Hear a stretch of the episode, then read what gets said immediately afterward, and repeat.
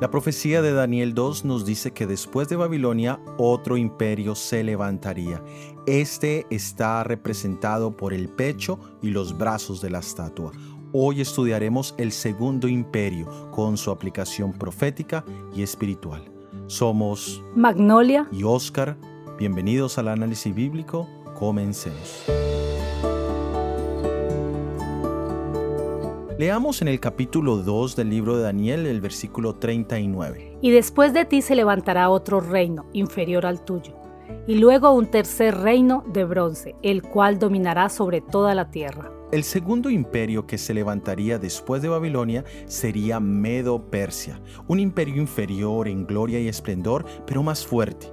Esto lo vemos en que Medo-Persia no tuvo el lujo y la magnificencia de Babilonia, pero estos conquistaron mucho más terreno y duraron más tiempo, desde el año 538 hasta el año 331 a.C.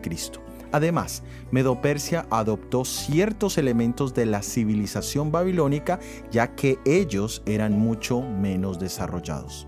En el capítulo 5 de Daniel se nos da los específicos de cómo sucedió esto, lo que casi era impredecible, que el imperio de oro fuera vencido por un imperio inferior. Este segundo imperio incluía dos, los medos y los persas.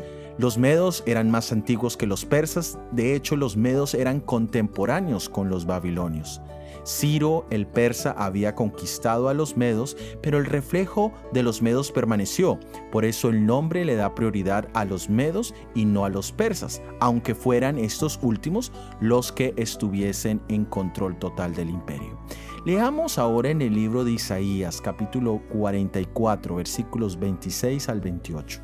Yo, el que despierta la palabra de tu siervo y cumple el consejo de sus mensajeros, que dice a Jerusalén, serás habitada, y a las ciudades de Judá reconstruidas serán, y sus ruinas reedificaré, que dice a las profundidades, secaos, y tus ríos haré secar, que dice de Ciro, es mi pastor y cumplirá todo lo que yo quiero, al decir a Jerusalén, serás edificada, y al templo serás fundado. Esta es una maravillosa profecía dada 150 años antes de la caída de Babilonia.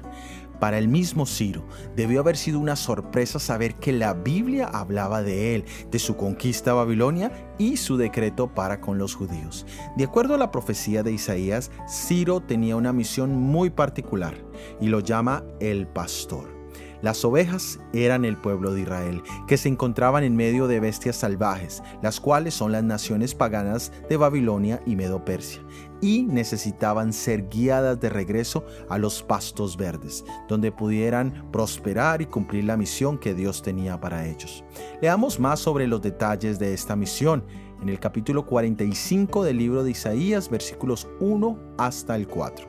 Así dice Jehová a su ungido, a Ciro al cual tomé yo por su mano derecha, para sujetar naciones delante de él y desatar lomos de reyes, para abrir delante de él puertas, y las puertas no se cerrarán.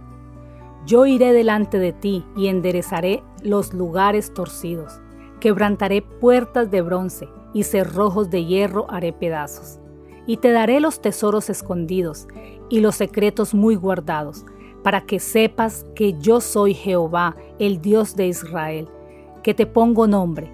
Por amor de mi siervo Jacob y de Israel mi escogido, te llamé por tu nombre, te puse sobrenombre, aunque no me conociste. Aquí vemos que Dios lo ungió. La unción significa el llamado y la calificación o preparación que Dios le dio para sus propósitos y lo tomaría de la mano derecha lo cual indica que lo fortalecería, lo sostendría y lo dirigiría en todas sus acciones e intenciones. Y el objetivo específico era dejar en libertad a su pueblo de las manos de Babilonia. Y entonces encontramos varios elementos muy puntuales en la profecía. Dice que haría secar las profundidades de un río, que desataría los lomos de los reyes, es decir, los debilitaría, abriría los cerrojos de hierro para abrir las puertas y por último, daría libertad al pueblo de Israel llevándolos a la reconstrucción del templo y de la ciudad. El cumplimiento de todos estos detalles es increíble.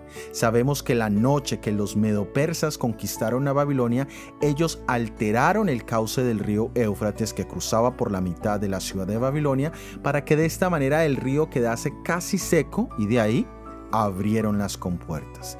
Mientras esto sucedía, el rey Belsasar era informado de que esa misma noche su reino caería en manos del imperio medo-persa. Y Daniel capítulo 5 versículo 6 nos dice que se debilitaron sus lomos. Qué maravilloso cumplimiento el que vemos aquí. Babilonia fue conquistada y los israelitas fueron libertados. Es maravilloso pensar cómo Dios tenía todo planeado para la vida de Ciro. Y lo mismo sucede con nuestras vidas. Dios tiene grandes planes para su reino. Él también promete tomarnos de la mano para guiarnos. Pero cuando pensamos en la mano de Dios, pensamos en la mano que provee, que da y que concede nuestras peticiones y deseos, o en la mano que protege y guía nuestros pasos para su honra y para su gloria. La profecía de Ciro en Isaías es un tipo o sombra de nuestro Salvador Jesucristo. Jesús es el ungido de Dios, el Cristo, el Mesías, quien descendió no solo a las profundidades de un río, sino a las profundidades de la tumba, de la muerte, y muerte eterna para pagar nuestra deuda de pecado. Mientras esto sucedía, los lomos del príncipe de este mundo se debilitaron, sabiendo que la herida que él recibiría era mortal y definitiva para su reino, la muerte inmaculada de Jesús. Ahora, gracias al sacrificio de Jesús, las puertas, los cerrojos de la muerte han sido rotos. Todos los que hemos estado cautivos del pecado, de la maldad, de la inmoralidad, tenemos la esperanza de ser liberados. Pero la libertad tiene un objetivo ¿Eres aún esclavo de Babilonia? ¿Estás aún preso de alguna adicción? Jesús ha roto ya las cadenas que te atan y en su nombre te invita, sal a la libertad. Ahora la pregunta es, ¿seguiremos la misión de Jesús o buscaremos cumplir nuestra propia misión y visión? ¿Cuál es el propósito para tu vida esta semana? solo mantenerte a flote o avanzar en el ministerio que Jesús te ha encargado. Recuerda, hay una calle y un muro que construir. Que Dios impresione tu corazón de acuerdo a su voluntad. Es nuestro deseo en Cristo Jesús. Amén. Gracias por haber escuchado nuestro episodio del análisis bíblico para esta semana. La próxima semana analizaremos el pueblo judío en el imperio Medo-Persia, que será la continuación de lo que hemos empezado a estudiar hoy. Recuerda suscribirte a los devocionales diarios Daniel en 365 días y si este material ha sido de bendición, por favor, ayúdanos a hacerlo más visible. Déjanos tus comentarios, tus opiniones en cualquiera de las plataformas donde nos escuchas. Suscríbete a los canales, activa las notificaciones para recibir nuevos materiales. Todo ha sido producido por el Ministerio 147.